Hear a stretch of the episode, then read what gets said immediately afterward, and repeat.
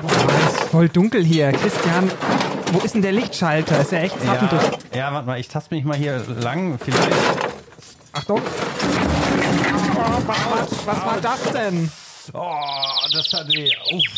Das war der Kopf, oder? Warte mal. Ah, ich glaube, ich habe hier was ertastet. Das ist der, der Schacht. Ah ja, es werde Licht, ja. Aber es ist ein ganz schön, ganz schön lautes Brummen, ein altes Teil, das du hier rumstehen hast. Ja, ist es überhaupt effizient? Na, Im Keller, also es ist eine Leuchtstofflampe, es ist keine Ja, Glühlampe. Und ja. für den Keller finde ich es in Ordnung, aber du hast recht, die funktioniert auch nicht mehr so gut und müssen wir mal ein bisschen was dran machen. Ey, aber ganz schön dunkel, oder? Das kann Mhm. man sich gar nicht mehr heutzutage vorstellen, wie es eigentlich ist, wenn mal richtig ein Blackout ist, oder? Ja, ich glaube, da kriegen wir auch noch ganz andere Probleme, als dass es nur kein Licht gibt. Ne? Die Heizungen fallen dann ja auch irgendwann aus. Und eigentlich so eine richtige Dunkelheit, die kennen wir ja gar nicht mehr. Man spricht ja mitunter sogar von einem Verlust der Nacht. Ähm, kennt man nachts, wenn man Sterne sehen will in Ja. der Stadt, die sieht man ja eigentlich gar Ja, ja. nicht mehr. Und jetzt kommen wir auch mal zum Thema Klima. Also Beleuchtung ist ja um uns überall herum und 15 Prozent des Stromverbrauchs global und 5 bis 6 Prozent der weltweiten CO2-Emissionen gehen aufs Konto von Licht und Beleuchtung. In Deutschland sind das auch immerhin 13 Prozent des Stromverbrauchs, also gar nicht wenig. Mhm, Aber jetzt kommt ja die LED ins Spiel und die spart immerhin 80 Prozent Energie. Man könnte also meinen, das Problem löst sich jetzt so nach und nach von selbst. Ja, könnte man meinen. Und genau darum wollen wir genauer hinsehen. Wo klappt das gut und wo weniger? Welche Tipps können wir euch geben? Und warum wir trotzdem kein Licht verschwenden sollen. Unter anderem zum Thema Lichtverschmutzung sprechen wir mit Professor Dr. Völker von der TU Berlin. Und es ist ja nicht nur so, dass es darum geht, dass mit Licht es einfach nur hell wird, möchten wir auch schauen, welche Tipps können wir euch an die Hand geben, damit es auch die richtige Beleuchtung zu Hause hat. Im Endeffekt wissen wir, Nollen sprach, es werde Licht. Konkrete Klimatipps und Wege aus dem Ökodschungel. Auch für Schlechtmenschen. King Kong Klima. Der Podcast aus dem Ökodschungel. Mit Boris Dembrowski und Christian Noll. Christian, du hast diese Folge für uns vorbereitet. Bring doch mal ein bisschen Licht ins Dunkel. Erzähl uns mal was über die Geschichte der Beleuchtung. Genau, also nicht über die Geschichte des Lichts, weil dann könnte ich ja vor Adam und Eva anfangen. Am Ja. Anfang war das Licht. Spricht man davon, das zeigt aber auch, wie essentiell eigentlich Licht eben auch für unsere Kultur ist. Das ist ganz klar, ne? Natürlich fängt die Geschichte des Lichts an mit dem offenen Feuer, um den Menschen natürlich eben auch vor der Natur zu schützen. Heute ist es ja eher andersrum. Aber bis vor 140 Jahren, also noch gar nicht so lange, gab es eigentlich ja nur Licht durch Feuer. Also die unterschiedlichsten Formen von Lampen bis hin zur Gaslampe. Und die Glühlampe, die wurde dann eigentlich erst vor 140 Jahren entwickelt. Okay. Und zwar von wem? Ähm, von Daniel Düsentrieb, der hat doch dieses kleine Helferlein, das ist doch so eine Glühbirne, oder? Ja, das ist dann schon wieder fast ein Smart Light. Ne? Okay, ja. Aber ich spreche jetzt über die Glühlampe an sich. Die hat nicht Thomas Edison erfunden, sondern vor ihm eigentlich ein Wilson Swan, der dann aber mit ihm zusammen die ersten markttauglichen elektrischen Glühlampen hat patentieren lassen. Ah, okay. Ne? Und ab dem Zeitpunkt geht's wirklich los, nicht nur mit der Beleuchtung, sondern mit der Elektrifizierung überhaupt, weil erst ab dann auch wirklich Elektrizitätsnetze in den Städten in großem Umfang aufgebaut werden und entsprechend dann eben auch der Energieverbrauch. Also, dass man zu steigt. Hause dann auch einen Elektroanschluss bekommt und Strom ins Haus kommt. Genau. Ah, okay. Also das ist letztendlich geht das, geht das miteinander einher.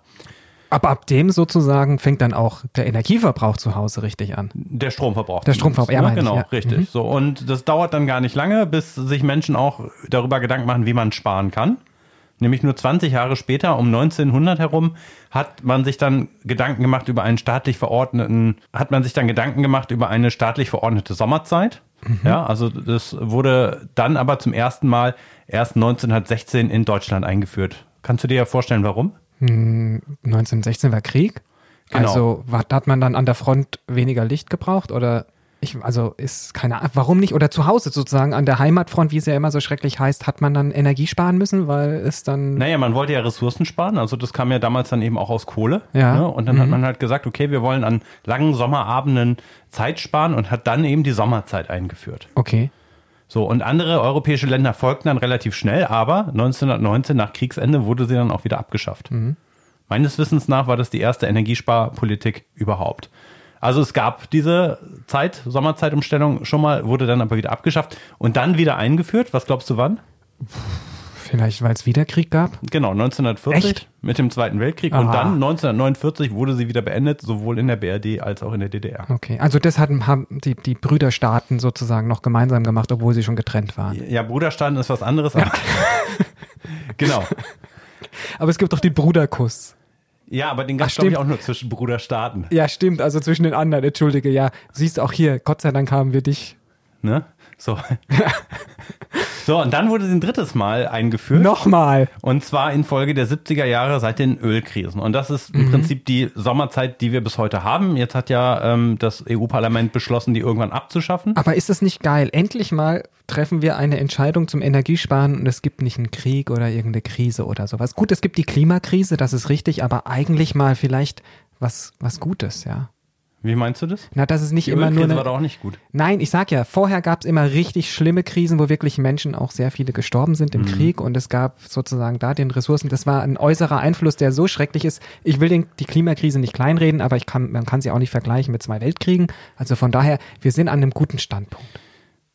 Kann man so oder so sehen. Also ich sehe das eher so, dass halt wirklich in den 70er Jahren, da wurden ja noch eine Menge mehr unter den 80er Jahren Entscheidungen zum Energiesparen getroffen, wie der autofreie Sonntag. Ah, ja, Und das stimmt. waren ja eigentlich Eingriffe in die Freiheit der Menschen. Ja. Das könnte man unter dem Vorzeichen des Klimawandels momentan nicht diskutieren. Absolut Ne? nicht, Also ja. die Leute gehen ja schon beim Veggie Day in den öffentlichen Kantinen an die Decke. Ja, hast du also recht. Es sind tatsächlich Katastrophen, die dazu geführt haben, dass sich energiepolitisch was getan Ja, hat. die Leute sind spazieren gegangen in den Wäldern und haben gesehen, was auch dort beispielsweise der saure Regen angerichtet hat. Genau, oder eben die ähm, Reaktorkatastrophe in Tschernobyl, Mhm. die dann ja nach und dann kam noch Fukushima und dann erst der Atomausstieg. Was wir alles gebraucht haben, damit wir mal schlaue Re Regelungen So, durchsetzen. jetzt aber nochmal zurück zur Zeitumstellung. Ähm, war das eine kluge, war das eine wirkungsvolle Idee? Es lässt sich sagen, die war von Anfang an umstritten, ob dadurch wirklich Energie eingespart wird. Und das Umweltbundesamt hat dann letztendlich auch keine positiven Einspareffekte festgestellt. Ähm, es hat sogar festgestellt, dass ich zwar Strom für Beleuchtung vielleicht einspare, aber auf der anderen Seite, dadurch, dass ich eben auch früher am Abend heize, mehr Heizenergie verbrauche und das diesen möglichen Einspareffekt überkompensiert und dadurch, dass vermehrt Energieeinsparlampen und LEDs zum Einsatz kommen, sich dieser Effekt sogar eher wieder verstärkt. Also Das bezieht sich immer auf diese Umstellung auf die Sommerzeit. richtig. So, aber damit wird dann ja bald Schluss sein. Das ist jetzt immer noch die Diskussion. Was Ob geht halt- denn danach? Ist genau. das dann die Sommer- oder die Winterzeit? Ja. Sie wird jetzt allerdings ähm, dann wahrscheinlich ihr ja, Ende finden, nachdem es drei Anläufe gab, sie einzuführen. Dann war es das. Ja, und die Sache ist ja, es hat ja nichts gebracht. So, und womit kann man aber tatsächlich Energie einsparen?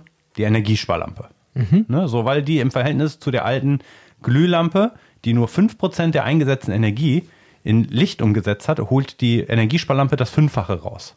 Ja, ähnlich die Leuchtstoffröhre, wobei man sagen muss, dass die Energiesparlampe ja eigentlich nur eine kompakte Bauform ist. Sie spart also gegenüber der Glühlampe 80% Energie. Das ist eine Menge, ja. Ja, und auch sie ist eigentlich ein Kind dieser Ölkrisen in den 70er Jahren. Ach, die ist doch erst 2000 auf den Markt gekommen. Nee, das so. erste Modell kam 1980 auf den Markt. 80. Genau. Die ist so alt wie du, glaube ich. Ja, okay, sie ist so alt wie ich. Ähm, den genauen Geburtstag habe ich jetzt nicht recherchiert, aber ähm, im Gegensatz zu mir war die Energiesparlampe nicht so beliebt. Viele hatten Probleme mit ihr, ähm, haben gesagt, äh, sie stellt äh, andere in ein schlechtes Licht. Das Ja. kann man über mich nicht behaupten.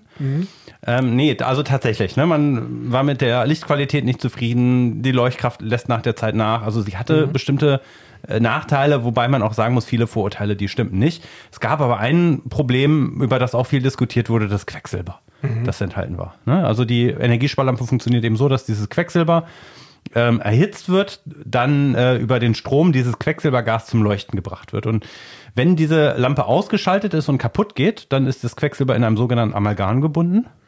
Ja, und eigentlich ungefährlich. Ähm, wenn es gasförmig ist, kann man es aber eben einatmen und über die Lunge aufnehmen.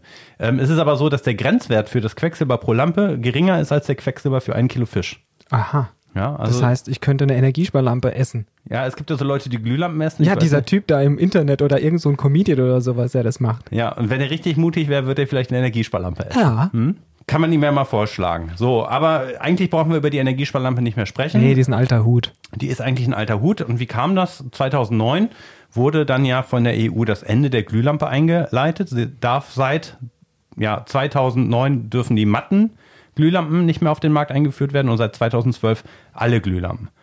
Ja, das heißt, wir haben es nicht mit einem wirklichen Verbot zu tun, ich sprach über Markteinführung, sondern sie dürfen nur nicht mehr neu produziert oder importiert werden. Also wenn ich die In noch Hause hab, Verkehrsbringung. in Verkehrbringung. Ja. Das heißt, es kommt keine Lichtpolizei und macht zu Hause eine Razzia, ob du da noch fünf Glühlampen statt LEDs hängen hast. Genau, zu Hause darf ich die noch weiterverwenden, bis sie kaputt gehen. Und ähm, auch der Handel, wenn er sie noch auf Lager hat, darf sie auch abverkaufen. Das Okay. ist auch ganz klar.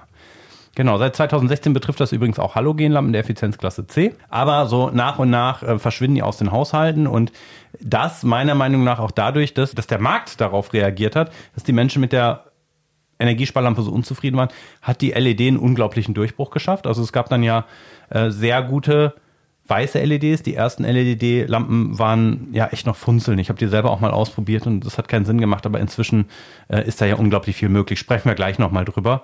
Und äh, die holt dann das Zehnfache der Glühlampe raus, also 90 Prozent Energieeinsparung. Aber schau mal, ist die LED nicht auch so ein oder das ganze Beleuchtungsthema so ein Paradebeispiel, dass eben Politik auch Lenkungswirkung ausstrahlen kann, wenn sie Standards setzt? Wir haben das ja ähnlich beim Energielabel gehabt, wo dann am Anfang die Geräte vielleicht B oder C waren und gesehen habe, hey, die Leute orientieren ja. sich nach A und wurden alle viel besser. Und das ist doch bei den LEDs genauso und bei Beleuchtung. Genau, das Zeit. ist bei LED genauso. Das haben wir bei den erneuerbaren Energien durch das EEG sind ja auch die Kosten für Solarenergie durch für Photovoltaik unglaublich gesunken.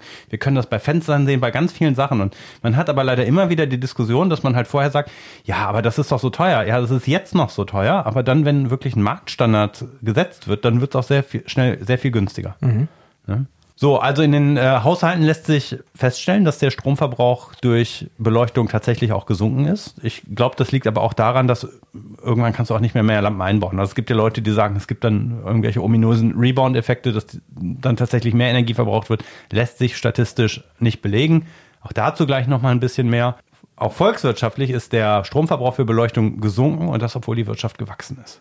Mhm. So, also das heißt, man kann hier tatsächlich sehr viel CO2 einsparen. Ähm, eine Organisation namens CLASP hat das mal hochgerechnet. Angenommen, ich würde jetzt über Nacht alle Lampen auf der ganzen Welt auf LED umstellen, das würde 801 Millionen Tonnen CO2 einsparen. Und aber ich meine, Millionen Tonnen, was ist das? Kann man das irgendwie in Relation setzen? Ja, das entspricht ungefähr 684 Kohlekraftwerken. Oh. Ja. Und es gibt ja diese Earth Hour. Ich finde, die Idee ist dann vielleicht doch gar nicht so blöd, dass man rund um die Welt überall mal das Licht für eine Stunde ausschaltet. Weißt du, wann das das nächste Mal ist? Ich glaube, das ist im Dezember. Nee, 28. März. März. Also wenn du es im Dezember verpasst hast, nicht schlimm, du hast nicht wirklich etwas verpasst. Okay. 28. März. Aber ist da nicht dieser Earth Overshoot Day? Ich weiß gar nicht, inwiefern das zusammenhängt. Äh, äh, der Overshoot Day heißt ja, ab jetzt leben wir auf über den Kosten des Planets. Also wir haben alle Ressourcen, die wir eigentlich genau. zur Verfügung haben, in diesem Jahr schon verbraucht und jetzt zack, Raubbau. Und der, die Earth Hour ist wirklich nur eine Stunde irgendwie. Also auf aus. jeden Fall das nächste Mal ist es am 28. März. Vielleicht okay. ist das gleiche Event. Ähm, mitmachen und wenn ihr mitmacht, schaltet die Glühlampe aus und bevor ihr den Lichtschalter wieder auf andrückt, Energiesparlampe oder noch besser LED rein. Hm. Ja, und äh, die LED, das ist ja eigentlich so der Stand der Technik. Über unterschiedliche Formen sprechen wir gleich noch. Es gibt aber natürlich auch Weiterentwicklungen. Smart Light, das ist ja ein Thema, Boris, womit du dich jetzt kürzlich auch ja, beruflich beschäftigt hast. Also da geht es beispielsweise darum, ja, diese Präsenzsteuerung, wie viele Leute oder ist überhaupt jemand im Raum, abhängig vom Tageslicht das Licht zu steuern. Das gibt es ja sogar auch bei der, bei der Straßenbeleuchtung. Also das muss man sich dann so vorstellen. Äh, das Licht fährt voraus, wenn das Auto kommt und schaltet hinter dem Auto oder hinter dem Rad dann wieder ab. Mhm, genau. Und ähm, es leuchtet eigentlich, also bei der Straßenbeleuchtung oder öffentlichem Raum werden nur die Bereiche ausgeleuchtet, die wirklich sinnvoll sind und man strahlt eben nicht in die Schlafzimmer der Menschen hinein, wobei auch da, es muss eben alles die, gut geplant in die, werden. In den Wald rein, wo dann die Tiere nicht schlafen können. Genau. Ja. Und für, für uns zu Hause ist es ja eher so, dass man heutzutage nicht mehr sich überlegt, tausche ich jetzt hier eine Lichtquelle aus, sondern viele Menschen interessieren sich viel mehr für solche smarte Smart Home Lösungen. Das heißt, ich steuere meine ganze Beleuchtung zu Hause zentral über einen Anbieter. Das ist Philips Hue, das ist auch IKEA hat jetzt ein eigenes System auf den Markt gebracht. Da müssen wir aber auch ganz klar sagen, wenn wir hier über Klimaschutz reden, die sind immer noch wahnsinnig effizient, auch dort die LEDs, aber sie sind nicht die effizientesten weil sie haben einen ganz kleinen noch einen Standby oder so einen Grundverbrauch, damit ich eben diese Lampe immer ansteuern kann. Oftmals habe ich so etwas wie eine Steuereinheit, eine Bridge oder sowas, die zieht auch nochmal Strom. Aber ich kann dann eben einstellen, dass ich im Wohnzimmer bin und abends mache ich die Steuererklärung, macht einen Riesenspaß. Dann mache ich halt eben konzentriertes Licht, ja, sehr hell, Tageslicht hell. Wenn wir abends zusammensitzen und irgendwie gemütlichen Abend haben, dann wird eben so ein eher so ein entspanntes gelbes Licht angestrahlt. Und wenn du das nächste Mal zu uns kommst und wir machen Party, dann machen wir Disco. Dann machen wir Disco-Licht an, ja. Und das kannst du eben alles über so ein smartes System steuern in verschiedenen Räumen, je nachdem, was du brauchst.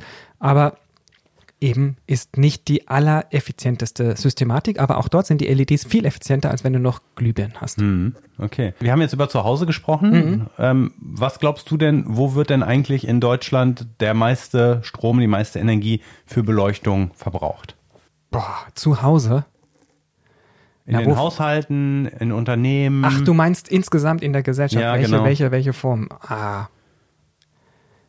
Naja, ich denke mal, die Haushalte verbrauchen schon viel, aber eigentlich sind wir den ganzen Tag auf Arbeit. Und ich denke mal, dass man irgendwo in, ja, sozusagen mhm. in den Unternehmen, in den Betrieben wird am meisten Strom für Beleuchtung verbraucht, oder? Ja, genau. Also es wird letztendlich landläufig so aufgeteilt, dass man über den äh, Sektor Gewerbehandel Dienstleistungen spricht. Das mhm. sind jetzt nicht die produzierenden Unternehmen, aber äh, eben Büros beispielsweise, Ladengeschäfte sind es, ähm, aber auch die Straßenbeleuchtung wird mhm. darunter gefasst. Und hier werden zwei Drittel des Energieverbrauchs für Beleuchtung verursacht. Ne, hier hat sogar die Beleuchtung den größten Anteil am Gesamtenergieverbrauch in dem Sektor. Okay. Und auch bei Kommunen ähm, ist er natürlich für die Straßenbeleuchtung besonders hoch. Hier betritt bei Kommunen beträgt der Anteil an der Straßenbeleuchtung an ihrem Stromverbrauch sogar 30 bis 50 Prozent. Ah, das ist viel. Ne? Good News aber, der Energieverbrauch für Beleuchtung sinkt. Mhm. In dem Sektor zwischen 2008 und 2017 um etwa 12 Prozent. Ja, also wenn man sich überlegt, wir werden bis 2020 gegenüber 2008 hm, so wahrscheinlich 10, 11 Prozent Energie eingespart werden, ähm, ist der Sektor noch ein bisschen besser unterwegs, mhm. also bei der Beleuchtung. So, jetzt kommen die Haushalte. Was glaubst du, ähm, wie viel Anteil die am Stromverbrauch für Beleuchtung in Deutschland haben? Also 20 Prozent vielleicht. Ja, 15 Prozent. Okay. Ne? Aber an den, bei den Haushalten selber beträgt der Anteil. Das, ähm, das weiß ich. Ja, für ich glaube, also am gesamten Energieverbrauch. Am gesamten Energieverbrauch. Ja, also es steht alles ist so knapp, also man sagt so ungefähr ein guter Prozent. Ja, anderthalb Prozent. Ne? Wenn mhm. ich jetzt aber nur auf den Stromverbrauch schaue, sind es acht Prozent. Ja. So, und hier ist der Stromverbrauch für Licht zwischen 2008 und 2017 sogar noch stärker gesunken, ja. nämlich um über 16 Prozent. Ja, deswegen auch ganz da. Ich sage ja ganz oft, wenn Leute an Energiesparen zu Hause denken, denken sie mal Licht aus, aber es gibt echt noch dickere Fische, die man angeln kann. Genau, und dann kommt erst die Industrie, das sind nochmal zwei Prozent weniger, Prozentpunkte weniger, die die Anteil am Gesamtstromverbrauch in Deutschland haben. Die haben ähnlich hohen Stromverbrauch, aber der Anteil für Beleuchtung am Energieverbrauch in Industrieunternehmen ist natürlich noch geringer, also etwa bei einem Prozent und ähm, ja, wird auch oft nachrangig deswegen behandelt, ähm, ist aber ebenfalls zwischen 2008 und 2017 auch um 16 Prozent gesunken. Endlich mal ein Thema, wo es sehr viel gute Nachrichten gibt. Ne, finde ich auch. Ähm, auch so erhellend. Ja. Und das, obwohl LEDs noch nicht weit verbreitet sind. Also man geht davon aus, dass 2022 ähm, in Unternehmen erst ein, rund ein Drittel LED-Beleuchtung haben wird. Mhm. Ne? Bei Haushalten gibt noch rund die Hälfte an, Glüh- oder Halogenlampen zu verwenden. Bei Haushalten gibt rund die Hälfte an, noch Glüh- oder Halogenlampen zu verwenden. Es sind jedoch in rund drei Vierteln der Haushalte auch Energiesparlampen, LED. Ja, das ist halt, man tauscht sie halt wahrscheinlich erst peu à peu aus, je nachdem, in welchem Bereich man sie genau nutzt. Genau so ist es, genau so ist es so. Aber 22 Prozent geben an, ausschließlich LED zu nutzen und nur wenige geben an, überhaupt keine LED zu nutzen. Mhm. Bei den Kommunen ist es so, bei der Straßenbeleuchtung 2016, das waren die letzten Zahlen, die ich gefunden habe, 22 Prozent der Kommunen haben auf LED umgerüstet. Mhm. Also überall kann man noch etwas tun. Ja, so, und jetzt fragt man sich natürlich, in Deutschland sind wir da äh, Vorreiterland, was glaubst du? Mmh. Oh, ich denke, wir sind da so im Mittelfeld.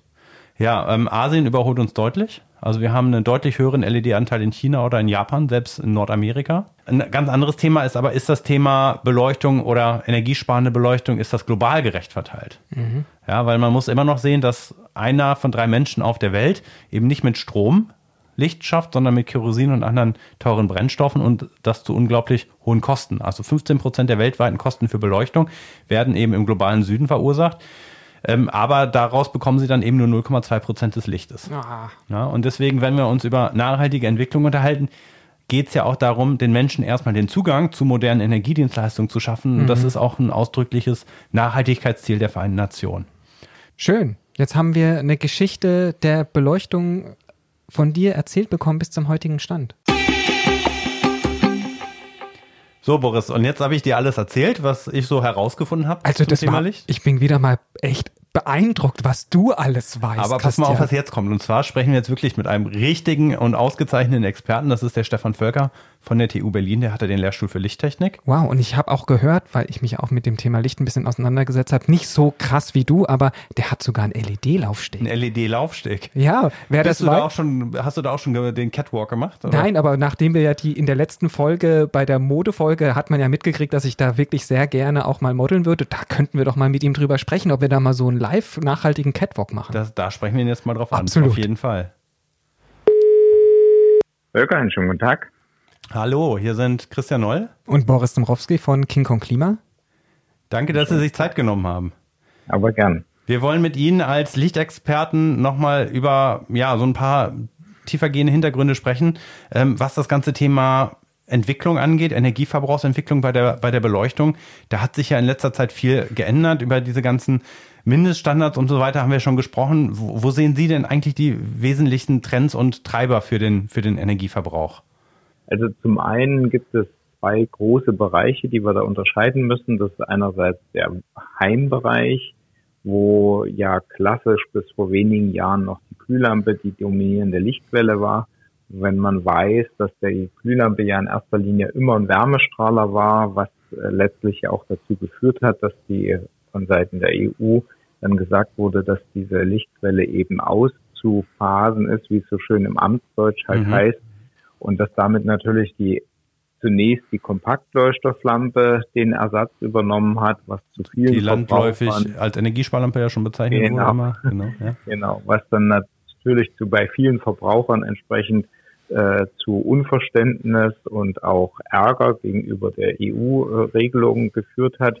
Aber letztlich ist dadurch vor allem doch die LED massiv gefördert worden, so dass wir heute mit der LED eine durchaus vernünftige Lichtquelle als Ersatz der Glühlampe heute haben. Und wenn man sich anschaut, in einer LED können Sie Licht erzeugen aus Strom mit etwa 150 Lumen pro Watt. Das ist rund das zehn, der zehnfache Wert dem gegenüber, was früher aus einer Glühlampe eben machbar war. Und von daher denke ich, äh, ist vor allem der Ersatz im Heimbereich durch die LED auf jeden Fall dort ein ganz wesentlicher Faktor. Allerdings muss man dann natürlich bedenken, dass viele Verbraucher anfänglich auch noch Glühlampen durchaus auch noch gelagert haben, also in größeren Stückzahlen gekauft haben.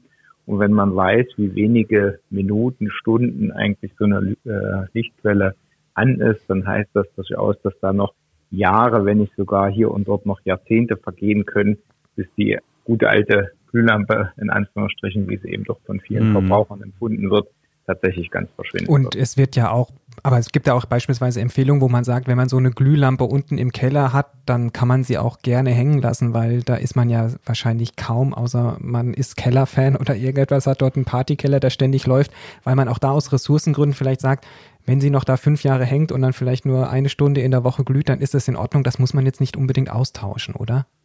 Äh, ja, das kann man machen. Allerdings äh, heutzutage, wie gesagt, dadurch, dass man eben tatsächlich den, den zehn, ein Zehntel der elektrischen Energie nur braucht, wenn ich die eben ersetzen würde durch, durch eben eine normale LED, dann würde ich sagen, mittlerweile, man, klar, man kann sie hängen lassen, wenn man tatsächlich nur einmal im Monat oder so weiter darunter geht. Aber wenn man tatsächlich äh, den, den Partyraum vielleicht doch wöchentlich nutzt oder so weiter, dann würde ich durchaus dazu empfehlen, die auch drauf zu Und für den Partyraum hat die LED ja auch nochmal ganz andere ganz Möglichkeiten. Ganz andere, oh ja. genau. Ist das denn jetzt schon das Ende der Entwicklung? Werden die Lampen vielleicht irgendwann noch effizienter, dass die dann vielleicht nur noch ähm, ja, ein Prozent der Energie verbrauchen, die die Glühlampe verbraucht hätte? Glaube ich nicht, weil äh, es gibt physikalische Grenzen. Wenn Sie äh, weißes Licht erzeugen wollen, dann bedeutet das, Sie müssen immer spektrale Anteile verwenden, die beispielsweise aus im kurzwelligen oder im langwelligen, sprich im roten und im blauen äh, zu erzeugen sind.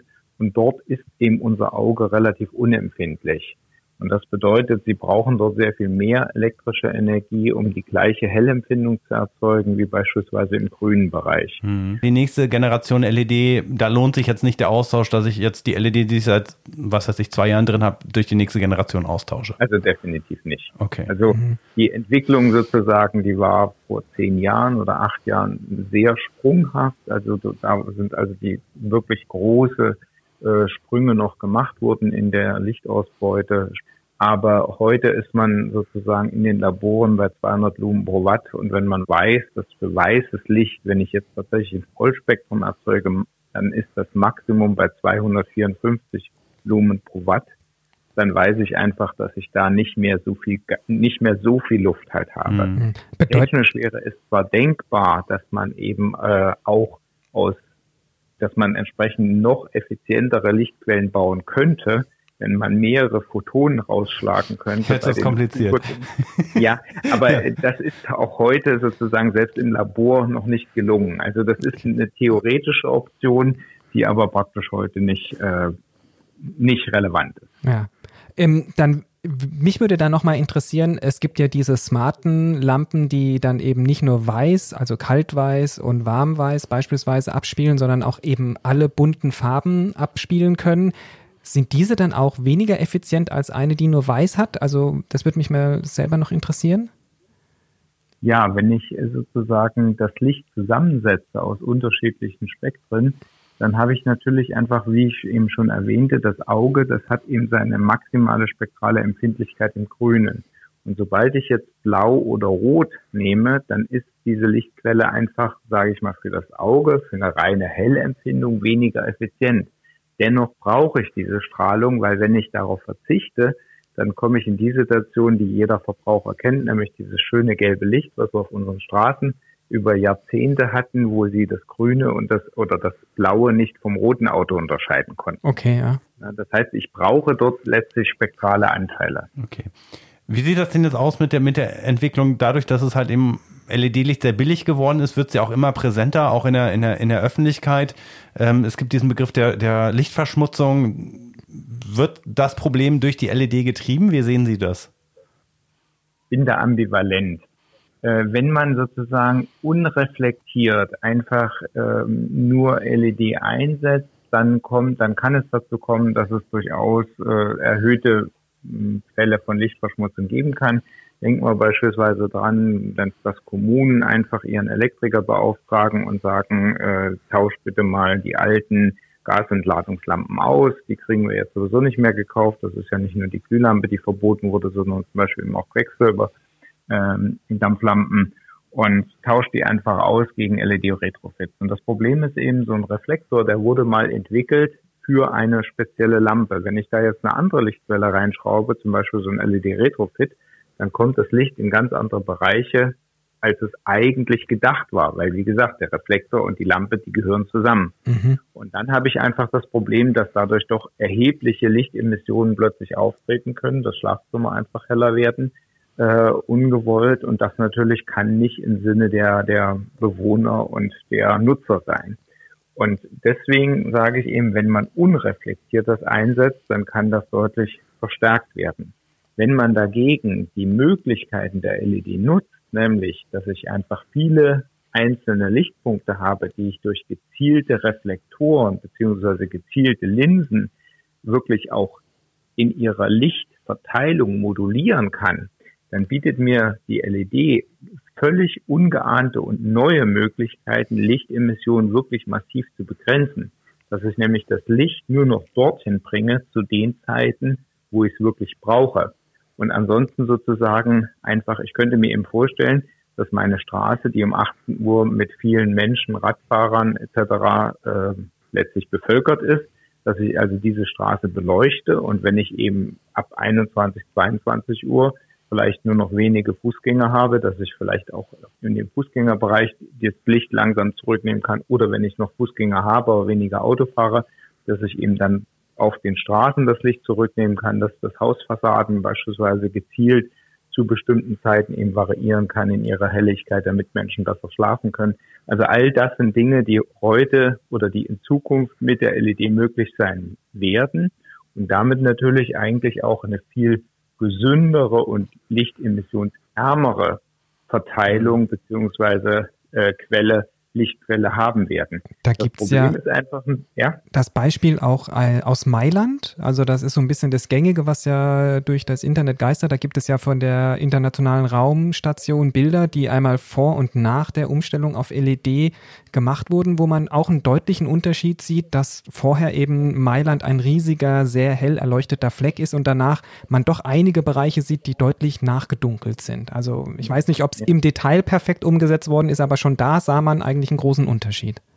Ja, also ich bin zutiefst davon überzeugt, wenn das, wenn die Licht, also wenn Licht tatsächlich wieder zum Qualitätsprodukt wird, dass eben nicht mehr einfach nur der Elektriker etwas austauscht, sondern dass sich Gedanken gemacht wird darüber, wie man Licht eben verteilt, dass dann Licht einen immensen Mehrwert haben kann, auch in der Reduktion von Licht, weil ich es eben nur noch dorthin bringe, wo ich es wirklich brauche.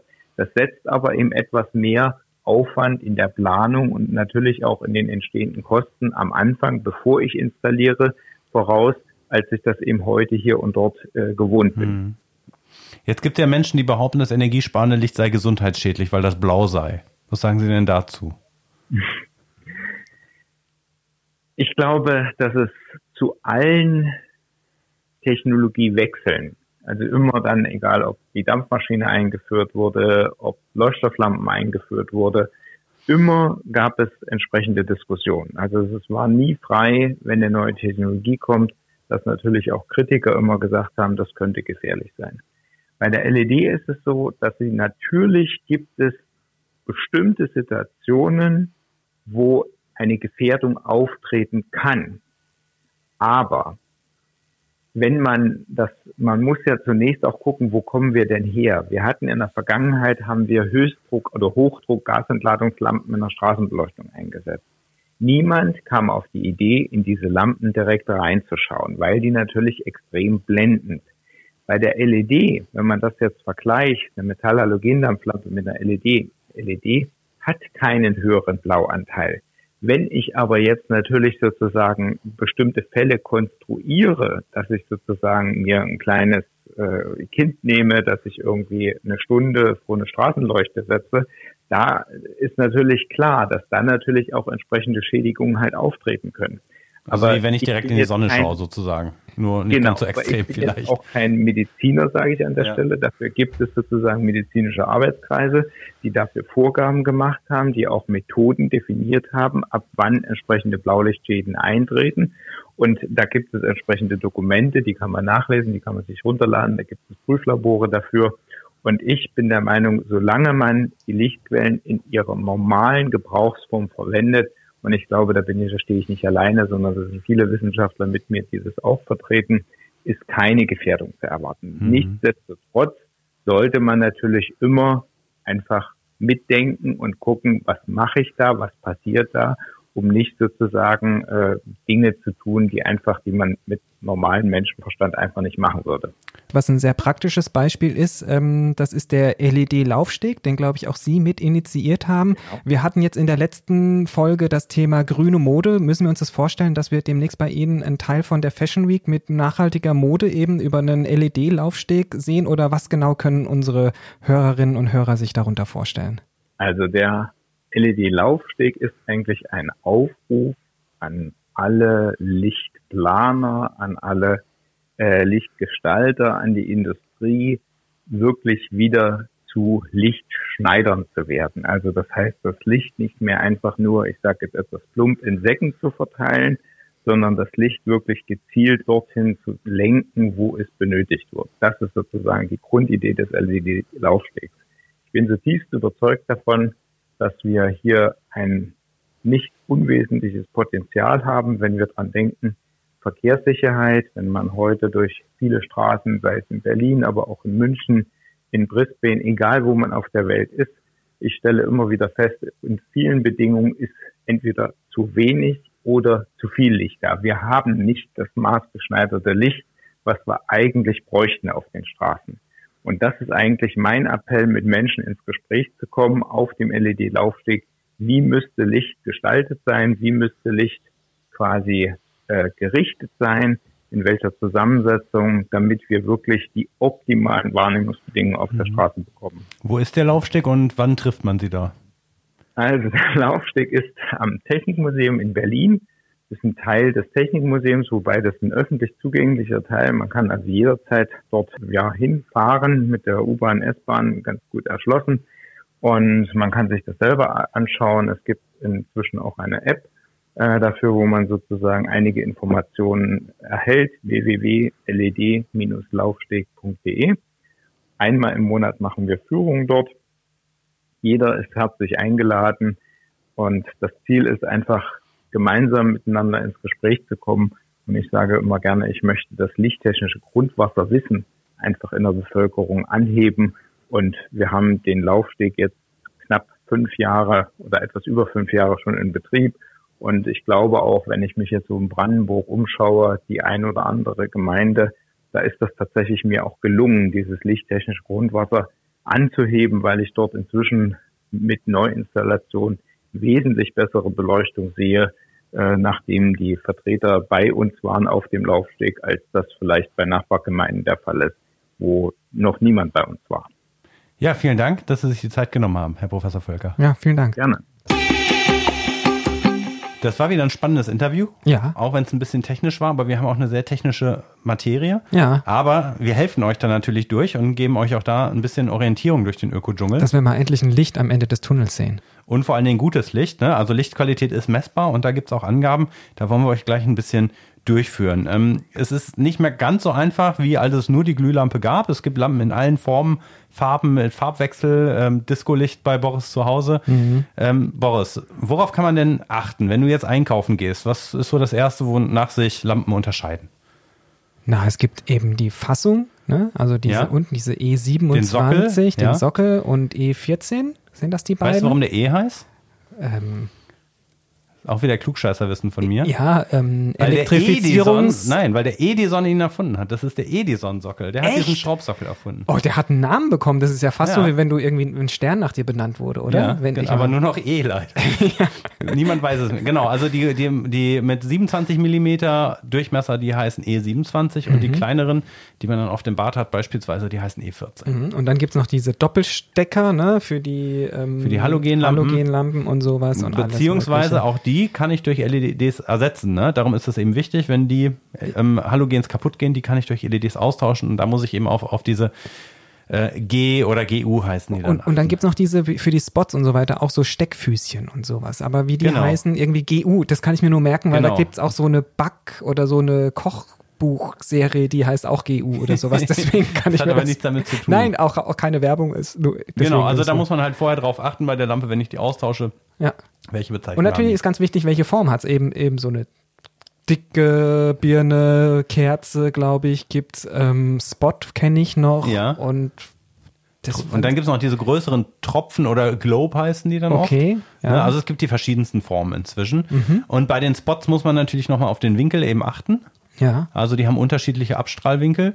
Äh, man sagt, wenn man acht Quadratmeter beleuchten will, braucht man einen, breiten Winkel von 120 Grad. Wenn man damit nur fünf äh, Quadratmeter ausleuchten will, 90 Grad. Auch das ist natürlich auch wieder eine Frage der Und- Energieeffizienz. Ja, und es ist natürlich auch da, denke ich, so ein bisschen die Frage von, wo schraubst du sie rein? Also du kannst auch Mhm. eine mit sehr hohem Abstrahlwinkel in eine Lampe einschrauben, die vielleicht einen sehr eingeschränkten Abstrahlwinkel dir zulässt. Das heißt, das Licht kommt eh nur unten raus, so ein Ja. bisschen. Also das ist auch immer so ein bisschen wirklich schwierig. Das muss aufeinander ein bisschen abgestimmt Das muss werden. abgestimmt werden, genau.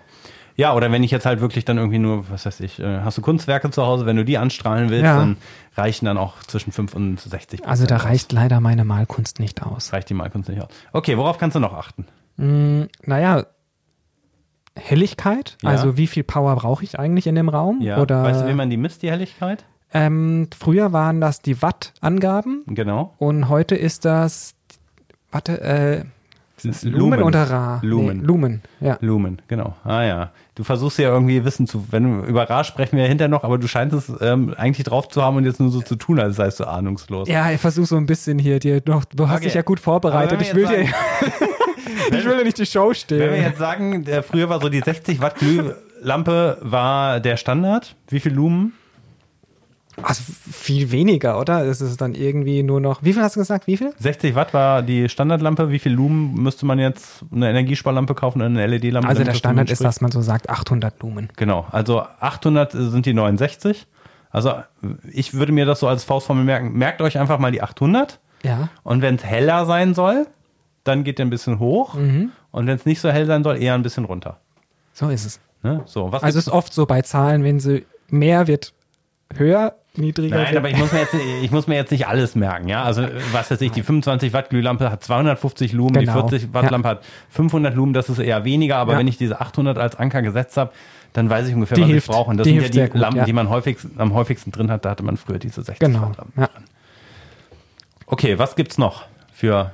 Übrigens, das sind alles Angaben, die man auf der Lampe findet. Mhm, Also super wichtig. kauft? Ja, super wichtig ist eigentlich, dass äh, je nachdem, wo die Lampe hin soll, die Farbtemperatur. Ne, was möchtest du im Bad haben? Dann ist es eher so ein bisschen, na, neutral weiß Ja. in der Richtung nennt man das. Im Wohnzimmer soll es auf jeden Fall ein bisschen wohnlicher und gemütlicher sein. Dann sagt man eben, ja, auf jeden Fall warm weiß, mehr, ja, also nicht so neutral. Und dort, wo du konzentriert arbeiten musst, auch wahrscheinlich eher dann viel in Büros benutzt, aber auch in Küchen oder sowas, ist dann eher dieses Kaltweiß. Genau. Ne, das hat man mal im Büro ausprobiert, das sah dann aus wie im Aquarium. ja, das ja war aber ein bisschen lustig. Ja, aber da gibt es auch da tatsächlich ja Unterschiede und auch Qualitätsmerkmale. Ah, ja. Also wenn es dann wirklich blau ist und ja alles sieht aus wie die Schlümpfe, dann ist es nicht so eine gute LED gewesen. Genau, ne? aber wie gesagt, das, das, das kuschelige Warmweiß 2700 Kelvin äh, Mhm. mit K abgekürzt. Es gibt dann, glaube ich, aber auch nochmal irgendwie extra Warmweiß. Die Zahl ist dann noch ein bisschen niedriger. Mhm. aber das gibt's seht ihr auch auf den Packungen Ja. wirklich sehr gut. Und da ist es übrigens auch so, dass ähm, das gar nicht so stimmt, dass die neuen Lampen nicht so warm werden wie die Glühlampen, sondern es gibt sogar jetzt inzwischen Lampen, die einen noch wärmeren Farbton haben, als das Glühlampen jemals hatten. Ja, also wir können zu Hause bei unserem System so einstellen, dass ich aussehe, als hätte ich Gelbsucht. Das ist schön. Also so gelb sind die, das will ich Ja. nur damit sagen. Also wirklich dieses, es gibt wie richtig bernsteinefarbene Lampen, die werben auch damit einfach. Okay. So, dann ein Thema Dimmbarkeit. Mhm. Ähm, als Kind der 80er, da hatten dann ja auch alle auf einmal diese Dimmlampen und mit den energiesparenden Lampen hat das ja nicht mehr so gut funktioniert. Die haben dann angefangen zu flackern und da sind sogar kaputt gegangen. Wie sieht das bei LEDs aus? Sind die dimmbar? Die sind dimmbar. Nee, nicht alle. Also nicht, nein.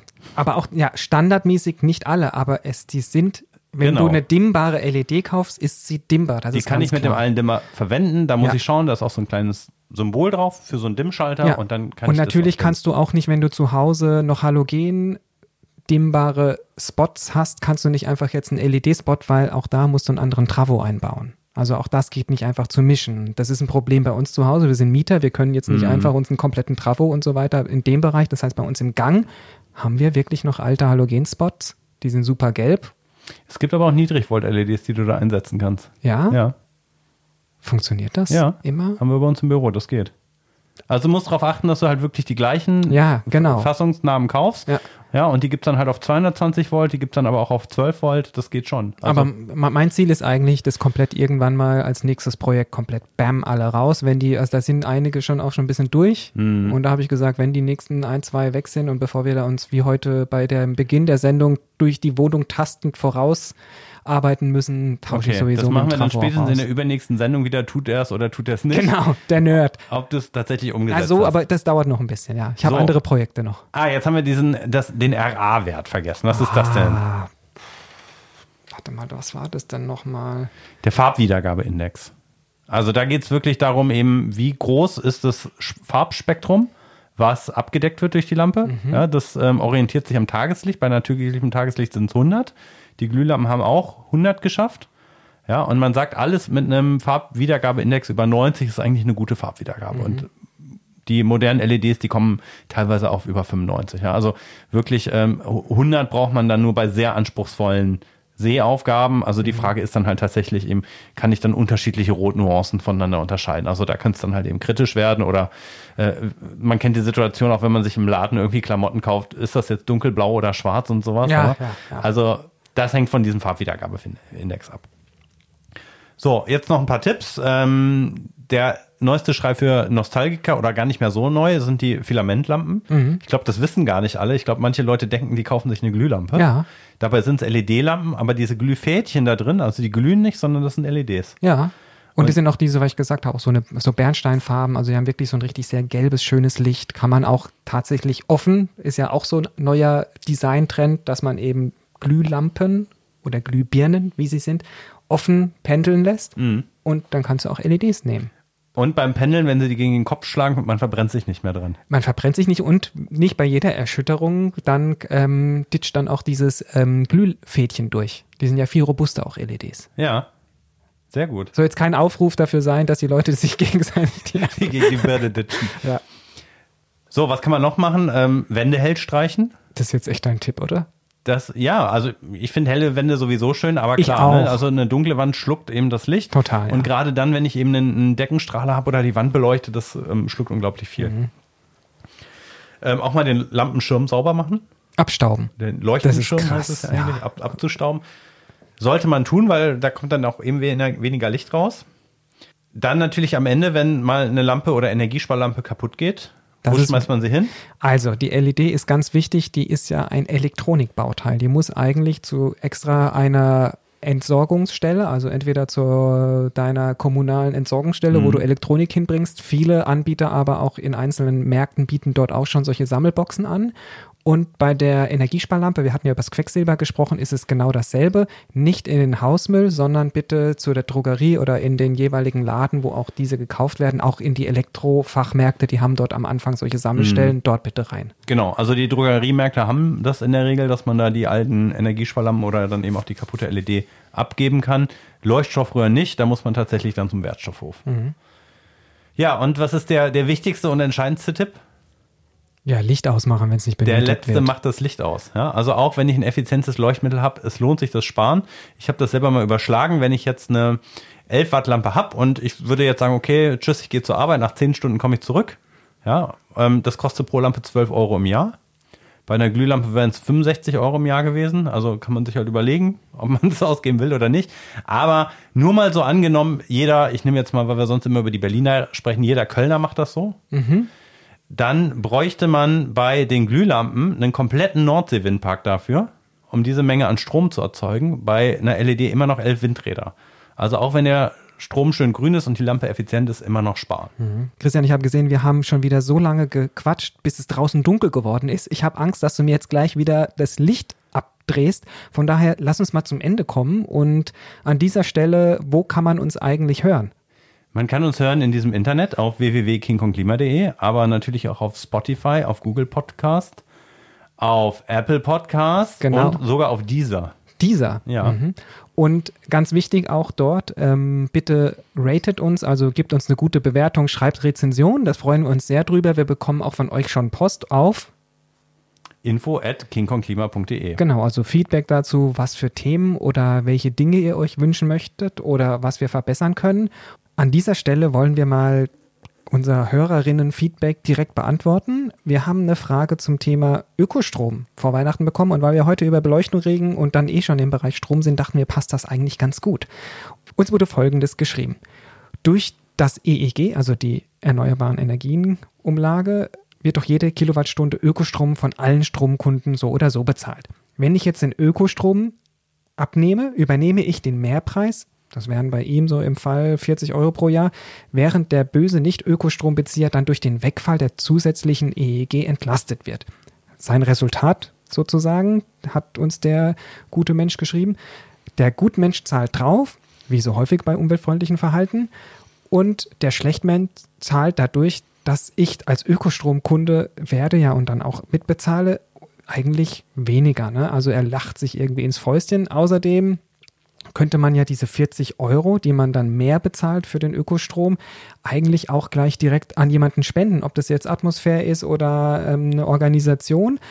Die Frage ist in ganz Endeffekt, warum sollte ich trotzdem zu Ökostrom wechseln, wenn es eigentlich kein faires System ist, gerade durch die EEG? Also ich würde jetzt wie folgt antworten. Ja, Lieber Zuhörerin, ähm, mit einem echten Ökostromtarif kannst du als Verbraucherin natürlich sicherstellen, dass du nur für 100% Ökostrom zahlst. Also das ist, glaube ich, schon mal der erste Unterschied, dass es hier ähm, Anbieter gibt, die strenge Zertifizierungen durchlaufen, wie beispielsweise das OK Power Label oder der grüne Strom Label. Und damit kannst du sicherstellen, dass du auch wirklich nur deinen Strom aus zusätzlichen neuen Anlagen bekommst. Also dass der halt eben nicht nur, da gibt es dann auch Anbieter, die kaufen die aus bestehenden Wasserkraftanlagen, beispielsweise in Norwegen. So, und neben diesen höheren Kriterien, die zu erfüllen sind und die natürlich auch Kosten mit sich ziehen, finanzieren Anbieter wie beispielsweise EWS Schönau, die haben so einen Sonnencent, ähm, dadurch eben dann auch höhere Zuschüsse für ähm, Erzeuger, also für neue Anlagen oder auch für Energieeffizienz. Und damit tust du eben genau das, äh, was du angesprochen hast, dass du das Geld eigentlich auch eben spendest. So, und diese Kriterien erfüllen andere Ökostromanbieter oft nicht. So, das heißt, du setzt natürlich eben auch ein ja, Zeichen, dass du dein Geld nicht mehr für Atom- oder Kohlestrom ausgeben kannst. Natürlich kommt dann, wenn du eben zu einem Stromanbieter gehst, der hat sowohl einen konventionellen als auch einen Ökostromtarif, kann dieser Effekt zum Tragen kommen, dass ähm, dann eben der sogenannte Graustrom in diesem anderen Tarif billiger angeboten wird. Aus meiner Sicht ist es in erster Linie eine ethische Frage als eine politische Entscheidung, weil du für dich damit entscheidest, dass du deine strombedingten CO2-Emissionen auf Null setzen willst. Politisch ist es eine andere Geschichte. Da kommt dann eben das EEG zum Tragen, weil das ist eigentlich tatsächlich der maßgebliche Treiber für die Energiewende im Strombereich. Denn diese Umlage, die müssen alle zahlen und zwar unabhängig davon, ob sie Ökostrom nutzen oder nicht. So, und durch Ökostromkunden sinkt die EEG-Umlage eigentlich auch nicht wirklich, denn die Höhe dieser EEG-Umlage, die kommt durch einen anderen, etwas komplizierten Mechanismus zustande. Vereinfacht gesagt, die Höhe der EEG-Umlage, die bestimmt sich aus der Differenz der Kosten für die erneuerbaren Energien Stromproduktion und dem allgemeinen Börsenstrompreis. Also das ist eigentlich das Ausschlaggebende. Und ähm, dieser Börsenstrompreis bezieht sich natürlich eben auf Angebot und Nachfrage aller Energieträger. So, also um einen Strich drunter zu machen. Wir halten das für sinnvoll. Ähm, vor allen Dingen aber natürlich eben auch aus ethischen Gründen, aus politischen Gründen. Klar sind ähm, dann eben politische Rahmenbedingungen gefragt, wo alle mitmachen müssen und nicht nur diejenigen, die sagen, ich zahle jetzt freiwillig eben noch ja, ein, zwei Cent mehr für meinen Strom. Obwohl der oft auch gar nicht sehr viel teurer ist. Und in diesem Sinne, Christian, der Letzte macht das Licht aus. Ab mit dem Schalter. Klick.